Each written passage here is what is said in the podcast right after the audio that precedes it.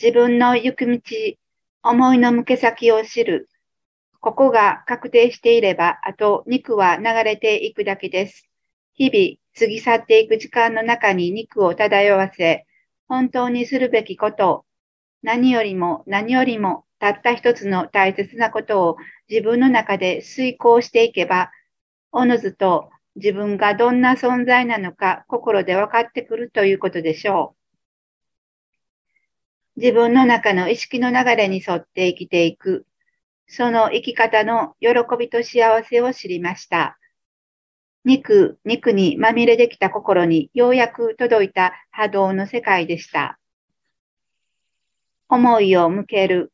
思うということ大切です。何を思うか、思えるか、何に心を向けていくか、向けていけるか、本当に大切なことを伝えていただきました。実践を重ね、自分の中にすべてのものがあったことを、それぞれの心で知ってください。